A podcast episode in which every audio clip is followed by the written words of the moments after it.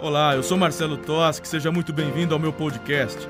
Aqui você encontrará várias mensagens, bate-papos que vão desafiar você a ser resposta para essa geração. Prepare o seu café, acomode-se e deixe o Espírito Santo falar com você. 1 Pedro, capítulo 1. Todo mundo abriu? Pessoal, meio devagar para abrir, então estou enrolando só para você achar direitinho. Todo mundo achou? Glória a Deus. Fique com sua Bíblia aberta, nós vamos lendo, conversando, como temos já o hábito de fazer aqui às terças-feiras. Ah, falando nisso, logo, logo a gente já divulga Seja Próspero. Já estamos com os convidados e vai ser demais. Olha, uma turma de primeira aí para poder impulsionar. Vamos fazer o repeteco com o pastor Gerson. Pastor Gerson é fera, né, gente? Pastor Gerson fez 50 anos agora, hein? Ele já está confirmado. Está confirmado também o Gonzales, o Sandro Gonzales, foi eleito o melhor CEO do Brasil. É. Uma, uma das maiores transportadoras do Brasil, lá de Belo Horizonte, vai estar conosco também no Seja Próspero. Uh, Tiago Bartos está confirmado, ele tem uma das. Ele é a segunda maior importadora do Brasil, lá de Itajaí. Vai estar conosco também, trazendo uma palavra. Só, tá, tá pegando? Não. Hã? Quem mais que a gente fechou? Quem lembra? O, o... Você estava comigo, Giovanni, aquele dia fazendo? Tem mais um. O Márcio Michele, a gente não conseguiu nessa data, mas a gente ainda traz ele esse ano. Novo, mas tem mais um que está confirmado aí, só a gente. Damasceno, Bispo Damasceno, meu Deus, é, é, autor do livro Uma Vida Poderosa, e agora está lançando outro livro também na área de empreendedorismo. Isso, Bispo Damasceno. Gente, pensa numa turma. E tem mais dois ainda para tentar. É que assim, né? Já, isso já dá um mês, porque é só de terça-feira, né? E, mas aí tem mais dois ainda que eu quero trazer esse ano, que vai também destravar muita coisa na sua vida. Bacana, hein? Hã? Já tem a data, só não tenho a certeza. Daqui a pouco a gente divulga na, nas redes sociais. Vamos então à meditação. Abriu aí, primeiro Pedro? Dizer, faz tempo, pastor, você está enrolando? Estou enrolando, não, só para dar os avisos aí. Então acompanhe a leitura. A partir do verso 13, do capítulo 1. Portanto, estejam com a mente preparada, prontos para agir, estejam alertas e coloquem toda a esperança na graça que lhes será dada quando Jesus Cristo for revelado. Como filhos obedientes, não se deixem amoldar pelos maus desejos de outrora, quando viviam na ignorância. Por enquanto, até aqui, fica com a Bíblia aberta. Eu quero fazer alguns destaques logo aqui no começo, porque o tema que me veio ao coração para compartilhar com vocês é a retomada do temor. Diga comigo, a retomada do temor.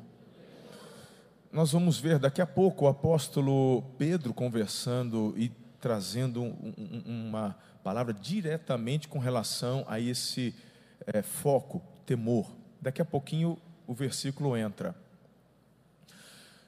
Mas eu queria que você pensasse comigo, porque estamos numa série de mensagens sobre batalha espiritual e você tem recebido uma visão diferente, você está percebendo que a estratégia é você ocupar os espaços vagos, não deixar espaços vazios, os lugares que Deus te deu. É responsabilidade sua ocupar estes espaços da melhor forma possível. Espaço que soldado deixa, fica à mercê do inimigo. Estamos conversando, está bem latente aí com vocês. Uma das áreas onde eu e minha equipe pastoral temos sentido a importância de mergulhar com a igreja nesse ano, de forma intencional e intensa, é sobre a santidade. Eu também soltei algumas frases durante os últimos domingos sobre reevangelizar a igreja. Então, queridos, é muito importante, vocês que são líderes, a maioria de vocês aqui lideram células, cuidam de pessoas, as duplas aí. Tá. E como é que estão as duplas aí, meus pastores? Benção, né? Gostoso, não é verdade? Meu irmão, dois é melhor que um, né? Glória a Deus por isso. E você então aqui envolvido com pessoas, pastoreando, cuidando, você já percebeu como que muitas vezes a questão do pecado, ela está sendo relativizada. Tipo, vivemos momentos, irmãos, uma pressão tão forte, sabe, a, a, do globalismo, desse progressismo, desse liberalismo, que está tentando, de uma forma ou de outra, inculcar em nossas cabeças e, pior, nas mentes dos nossos filhos, das nossas crianças, esta relativização. Chamar de pecado hoje, meu irmão, é quase crime.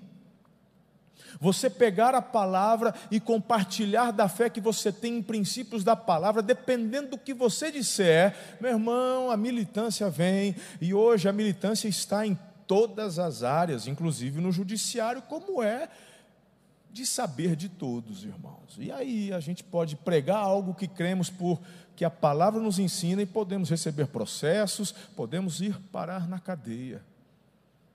E esse medo, porque é essa imposição, né? Esse medo vem justamente para tentar calar a minha e a sua voz.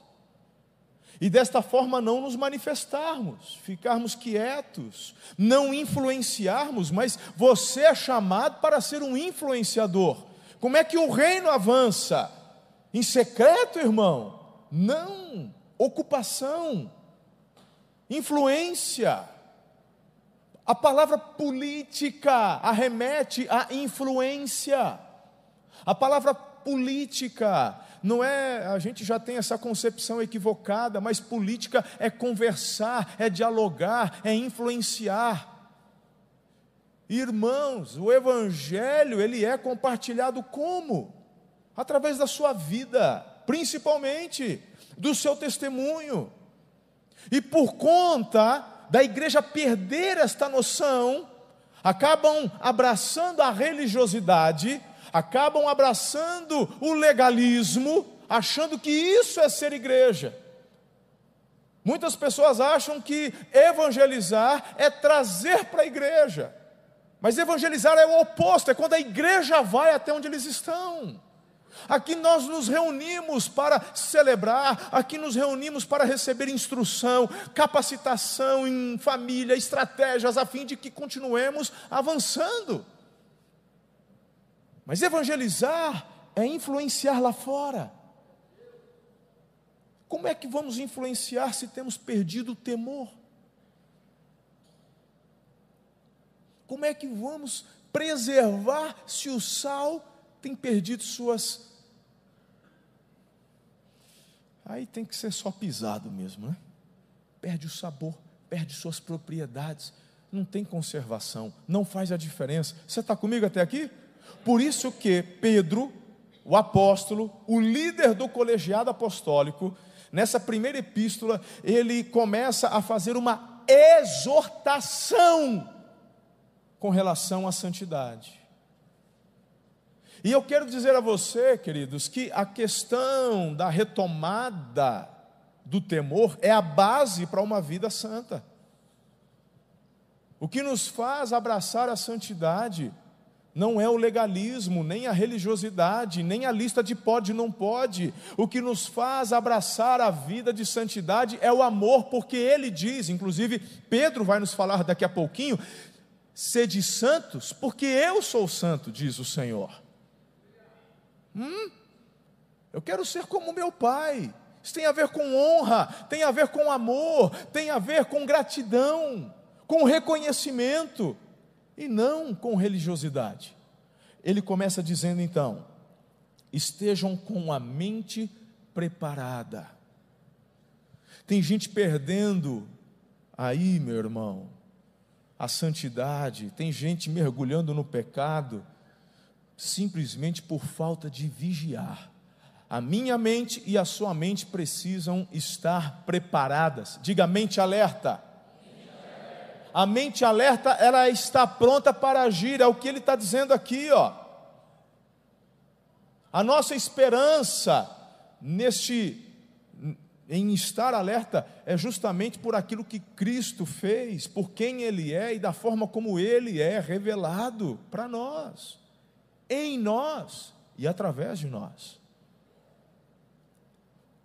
Estejam com a mente alerta. Agora, no verso 14, aqui tem um destaque importante. Olha como ele relaciona a santidade com um princípio que Jesus trabalhou muito. Ele diz: como filhos, como filhos. Está aí. Está aí. Como filhos obedientes.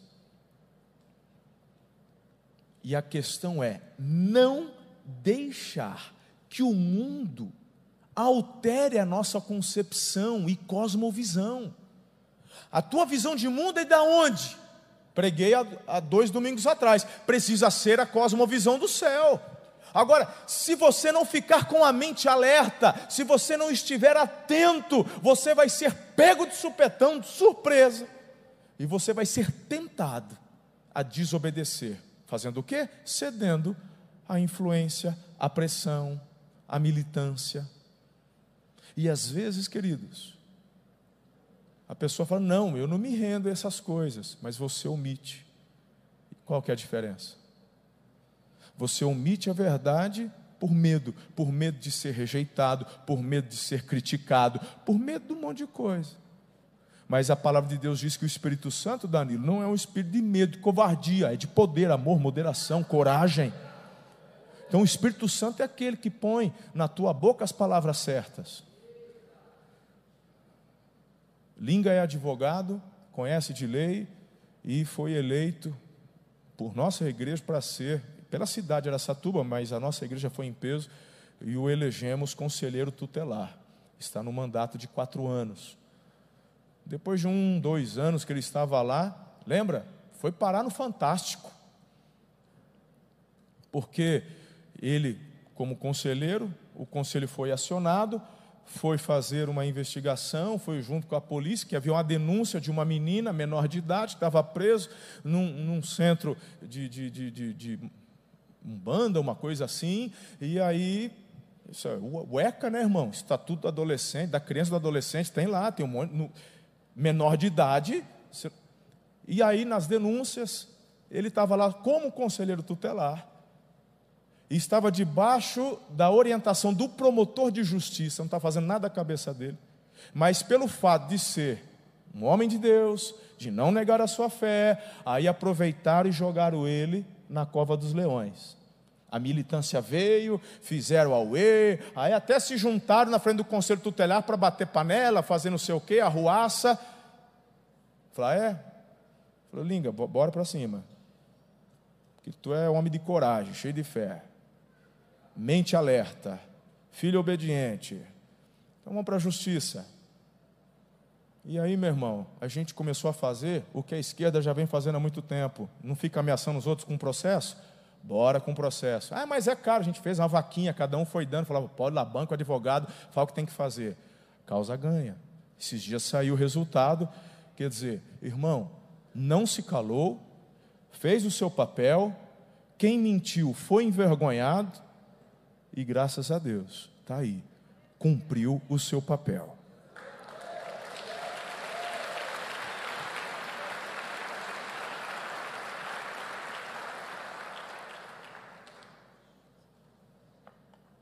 E aí, irmão, você é colocado por Deus num determinado lugar para ser boca de Deus naquele lugar, para falar a verdade, como filho obediente, vai ficar quietinho? A hora que surge a oportunidade, tem medo da militância, tem medo do que vão falar. Se o teu pastor fosse um covarde, quando subisse aqui de domingo, para essa multidão de gente que vem todo domingo aqui, e eu falasse, eu vou falar só o que agrada, porque senão eu vou ser cancelado. Você ia ter vergonha do seu pastor. Você é um líder que abraça e carrega o piano comigo, porque sabe que eu também pago o preço. O que eu tenho que eu falar, eu falo. Quando eu erro, peço perdão, reconheço, vão para cima. Mas não me omito. Não fico escolhendo que tipo de sermão eu prego. Não fico escolhendo, isso aqui eu vou fazer, aquilo eu não vou fazer. Está na hora de você e eu, igreja de Jesus no Brasil, nos posicionarmos de uma forma veemente, clara. Mente alerta, atenta, preparada, porque a qualquer momento o Espírito Santo te aciona para você agir. Diga amém a isso. Isso aqui é muito forte como filhos obedientes, não se permitam amoldar pela pressão, pelo progressismo, pelo socialismo, pelo marxismo, e muito menos por aquilo que você vivia antes. Ele diz aqui, sua vida de outrora. Quando ele fala sobre estar com mente alerta, estar preparado e ser obediente, ele está dizendo: tem uma luta dentro de você. E para mim aqui é como se usasse o embasamento do argumento de Paulo em Gálatas capítulo 5. Ele fala: vai acontecer de vir à tona aqueles velhos desejos. E como é que eu vou ser vencedor? Você será vencedor se você mantiver sua mente alerta, se for filho obediente e não se permitir moldar, amoldar pelos desejos de outrora. Então, não adianta você orar para os desejos de outrora não se manifestarem. Vão se manifestar. A instrução já foi dada. Resistam. Resistam. Jesus, quando ora ao Pai com relação às nossas vidas, ele não fala para, ele não fala assim, Deus, evite que eles recebam é, tentação. Não, não, não, não, não fortaleça-os, porque a tentação vai vir. Então, vão crescer. Porque vida cristã não é parque de diversão, vai ter tentação. Você gostar de uma cajibrina? Foi liberto? Glória a Deus. Mas se você não vigiar, não mantiver sua mente alerta, o, os desejos de outrora tentarão se manifestar. Aquele copo suando no calor de 50 graus, Aí, né, bicho? Chega até moer a boia. Parece que. Estou olhando para uns aqui, parece que chegou a salivar. Ai, tomar Coca-Cola. Semana que vem, que a gente está em jejum de, de refrigerante essa semana e de café. Hã? Ou, ou, ou, seja, o desejo vai, vai, vai aparecer. Só que vai fazer o que, irmão? Você vai resistir. Você não vai permitir, porque a tua mente está alerta. Nós, se nós não estamos num parquinho de diversão, se nós estamos num, numa guerra, eu tenho que estar alerta em todo tempo. Meu irmão, vou te falar uma coisa. Eu, hoje, gravando com o Haldman, estávamos falando bastante sobre jiu-jitsu, e, e eu estava relembrando. Meu pai e minha mãe me colocaram em artes marciais desde que era criancinha. Eu era muito obeso, e minha mãe me colocou lá para ver se eu emagrecia comecei no karatê, judô, né? E depois, hoje eu estou terminando a carreira no, no jiu-jitsu. Bem de levezinha, bem devagar. Mas eu aprendi muita coisa nas artes marciais. Que, primeiro, elas existem para defesa, não para ataque. E aí já cai por terra toda a falácia desarmamentista, que é uma porcaria, mas deixa isso para um outro dia para falar. Que tem gente que ainda fala, é, porque povo de, a gente que é de Jesus não pode, não pode em armas. Você tem que jogar metade da Bíblia fora, se você acha que. Meu irmão, é interessante que o Pedro tinha uma faca, tinha uma espada, né? Ele, ele usou na hora errada. Mas Jesus não falou para ele, joga fora. Ele falou, guarda na bainha. Ele não falou assim, entrega na Polícia Federal, filho, isso daí. É a lei de Ele falou, põe na bainha você está usando na hora errada. Não é para isso. Jesus sabia de todas as coisas, não sabia que ele tinha uma espada, irmão? Como é que você esconde? Você esconde um canivete, como é que você esconde uma espada? Então, vamos deixar esse assunto desarmamentista para um outro. Enquanto isso, vai lendo o livro do, do, do, do Benê Barbosa, está lá para vender. Mentiram para mim sobre desarmamento, está lá para vender na bookstore, livro bom. Aí tem que falar assim, pastor, eu não aguento, eu tenho que dar uma cutucada aqui. Pastor, mas lá em Êxodo tem lá a lei: não matarás. Pois é, todos os soldados e PMs que já em confronto tirou a vida de alguém vai, já foram, vão para o inferno, estão, estão condenados. É isso, irmão? Hã? É, que tem um monte de parente de polícia aqui. Quero ver falar, ai, meu marido vai para o inferno mesmo. É, não tem jeito. Não vai. Por quê? Porque a palavra não matarás, esse matarás no hebraico, pode pesquisar, vai lá, é assassinarás. Não assassinarás, que é tirar a vida sem motivo, sem razão. Porque a própria lei da preservação da vida quando alguém quer tirar a sua, te outorga o direito de se defender. As pessoas não têm nem noção do que Jesus disse, do porquê, quando, onde e para quê, quando ele fala da outra face. As pessoas até hoje fazem uma interpretação totalmente equivocada do dar a outra face. Mas vamos deixar isso para um outro dia. Quando eu estava treinando artes marciais, então você não é treinado para atacar. A estratégia é se defender. Certo?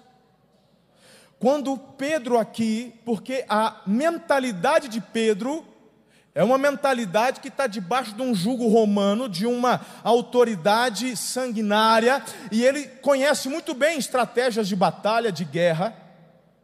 Então, quando ele fala sobre manter mente alerta, ele está dizendo justamente o seguinte: olha, você precisa estar atento em todos os momentos, se defendendo. Ele fala: o pensamento vai surgir, a vontade vai brotar, mas se a tua mentalidade estiver como filho obediente, firmada, as coisas de outrora não vão se manifestar, você vai proibir isso daí.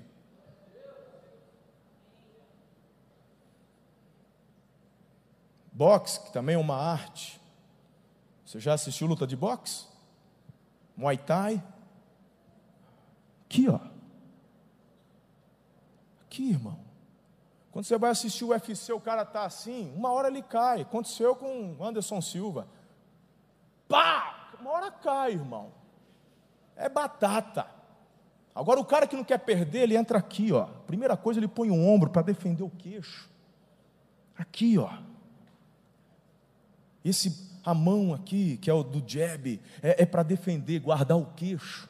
Aqui, ó. Porque todo todo pensamento de, de é para defesa, é para você proteger e guardar a sua vida. Entendeu? Na vida cristã é igual, Paulo está dizendo isso, mantenha-se alerta. Vá para Efésios capítulo 6.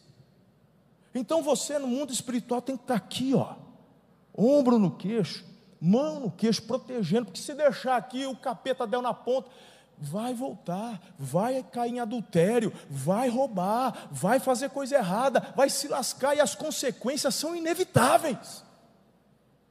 Perde família, casamento, perde emprego. Meu irmão, você não tem ideia, eu trabalho com gente desde que eu me conheço por gente.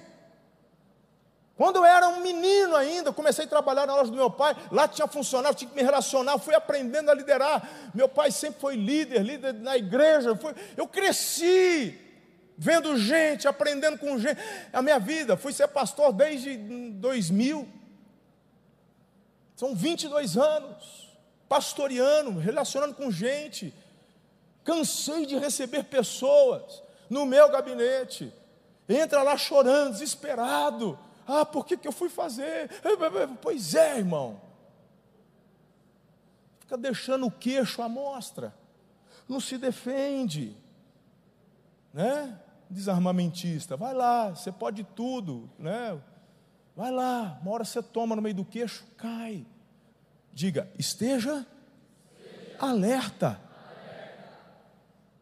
Agora, como é que eu faço isso? Bem, se você continuar. Até aqui estamos juntos, irmão? Ah, tá. Verso 15. Mas olha só. Mas assim como é santo aquele que os chamou, sejam santos vocês também em tudo. Tudo o que fizerem. Não é só dentro da igreja, não é só na célula, não é só na sua casa tudo. Quando você vai pedalar, lá, meu irmão, seja santo. Quando você for para o jiu-jitsu, seja santo. Você vai para a academia, seja santo. Você vai trabalhar, onde em tudo, seja santo, porque aquele que te chamou é santo. E você tem que ser igual ao teu pai, poxa.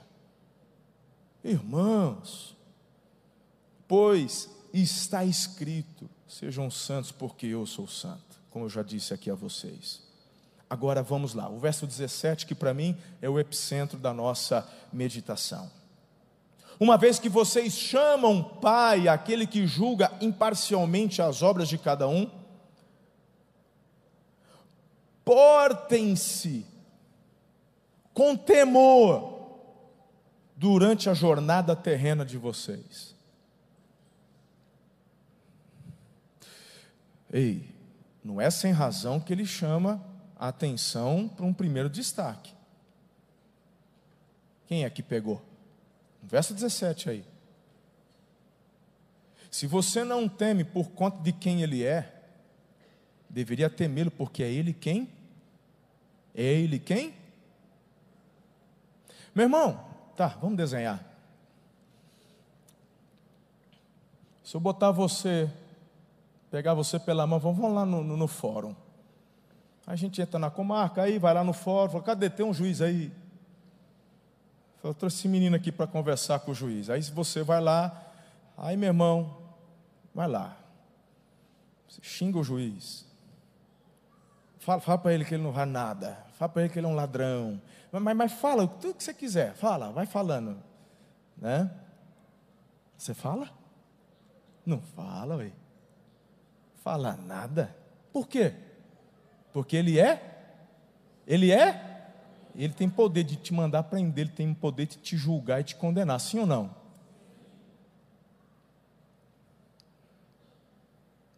Volta para o texto. Qual que é a base do temor? Aquele que julga. E ele fala: julga imparcialmente. Ele não vai te dar uma brechinha porque a tua esposa é do jejum, é do coque, é do mistério. Fala, não, eu estou bem porque minha esposa vai. É porque meu pai, é, não sei o quê, vai nessa, que tu está enrolado. Ele julga imparcialmente. Julga. Aí o apóstolo diz: deveria você viver no temor durante todos os seus dias terrenos, porque nada passa desapercebido do julgamento daquele que vê todas as coisas. Por isso, irmão, para mim, o que é importante é a retomada do temor. É você e eu vivermos uma vida de santidade, em reconhecimento que aquele que tudo vê está do nosso lado.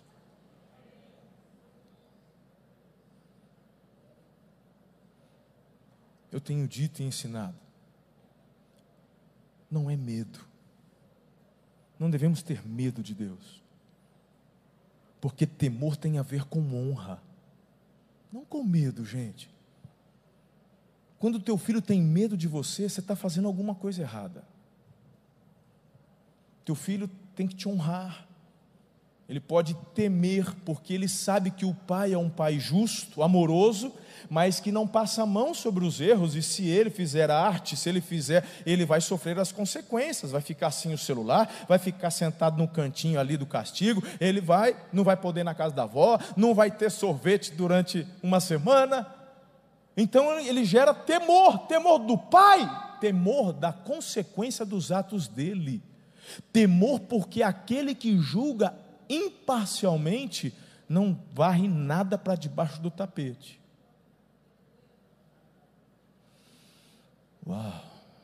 Hoje é um bom dia para você e eu nos arrependermos e clamarmos, Pai, perdoa-nos e nos ajude a viver uma vida de santidade, baseado no temor daquele que julga todas as coisas. E para a gente encerrar, ele continua, eu já quero pular para o verso 22. agora que vocês purificam a sua vida pela obediência, de novo, irmão, olha que coisa mais linda. Ali, agora há pouquinho, ele falou sobre filhos obedientes, e agora ele fala: como é que nós vamos purificar, pastor? Como é que eu mudo essa, essa história? Ótimo! Através de obedecer o que? A verdade, tá? Vocês purificam a sua vida pela obediência à verdade, visando ao amor fraternal, sincero. Amem sinceramente uns aos outros e de todo o coração. Meu Deus, olha só. Vocês foram regenerados, não de uma semente perecível, mas imperecível, por meio da palavra de Deus, viva e permanente ele está nos apontando a razão pela qual deveríamos abraçar com amor a vida de temor e santidade. Sabe por quê? Ele diz: a glória desse mundo, só acompanhar, olha lá, pois toda a humanidade é como a relva, e toda a sua glória como a flor da relva, a relva murcha e cai a sua flor. Sabe o que eu gosto? Eu gosto da sinceridade de Deus. Ele não está dizendo que nessa vida não tem nenhum glamour, nenhuma glória. Tem. O que o diabo muitas vezes oferece e o que o mundo oferece em termos de glória, existe. Existe, só que é perecível. Porque quando ele faz a comparação a uma flor, ah, irmão, a flor é um, é um símbolo de, de perfeição, de beleza, não é verdade? Ah, ah, lembra quando Jesus está falando do, da, do, do lírio dos campos, comparando a Salomão? Uau, mas nem Salomão se vestiu como coisa bonita. Então fala: a humanidade tem a sua glória, mas é como a flor, ela brilha um tempo, logo cai, murcha. Quem na época de adolescente ganhou a flor do paquera e, e jogou dentro da agenda? Ah, todo mundo. Lembrou? Samuel nunca te deu uma flor para você botar na agenda? Ô filhão, dá uma agora, né? Pega uma ali do, do jardim do biju ali fora. Já... Aí, você vai, aí você quer lembrar daquele momento, sim ou não? Aí aquela flor bonita, uma rosa, não é verdade? Ai que lindinho, mas depois de uma semana, como é que aquilo está? Está bonito? Você lembra do momento, né? Mas ela perdeu a cor, perdeu o perfume, perdeu a essência, ficou só a lembrança do que um dia ela foi. Assim é a glória da terra. Quer buscar a glória da terra? Tu vai encontrar. Mas ele está dizendo: busque outra, que é imperecível. A semente daquilo que o Pai dá é imperecível. Essa vale a pena. Não tem prazo de validade. E como é que eu faço isso? Diga comigo: purificação pela obediência à verdade. No capítulo 2, portanto, livrem-se de toda maldade e de todo engano, hipocrisia, inveja e toda espécie de maledicência.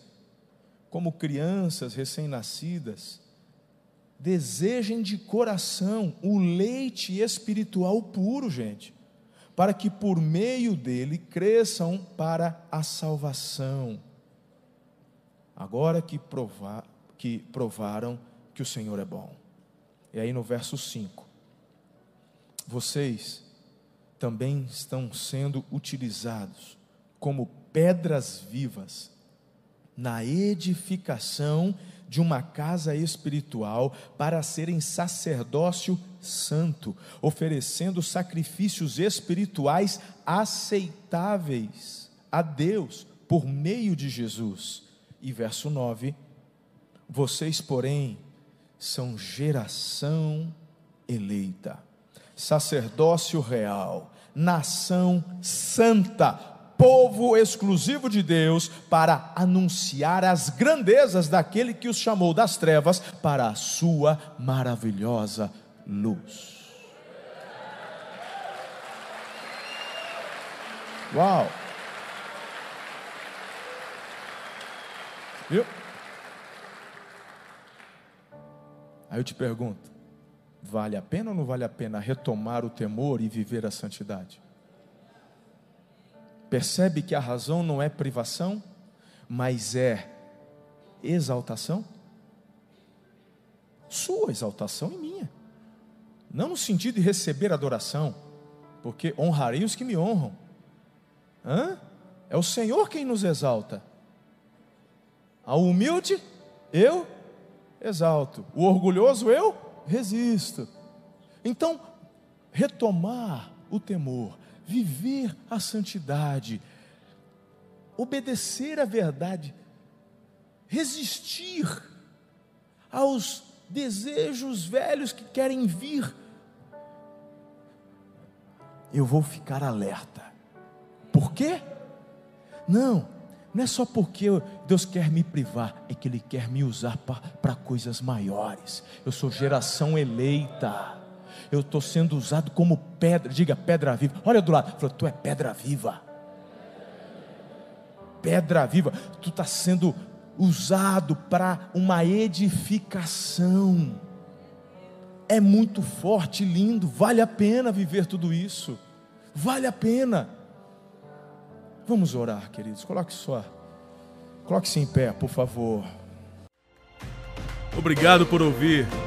Se essa mensagem abençoou sua vida, compartilhe com um amigo. Ah, aproveite e me acompanhe também nas redes sociais, arroba Marcelo Toschi. Até a próxima!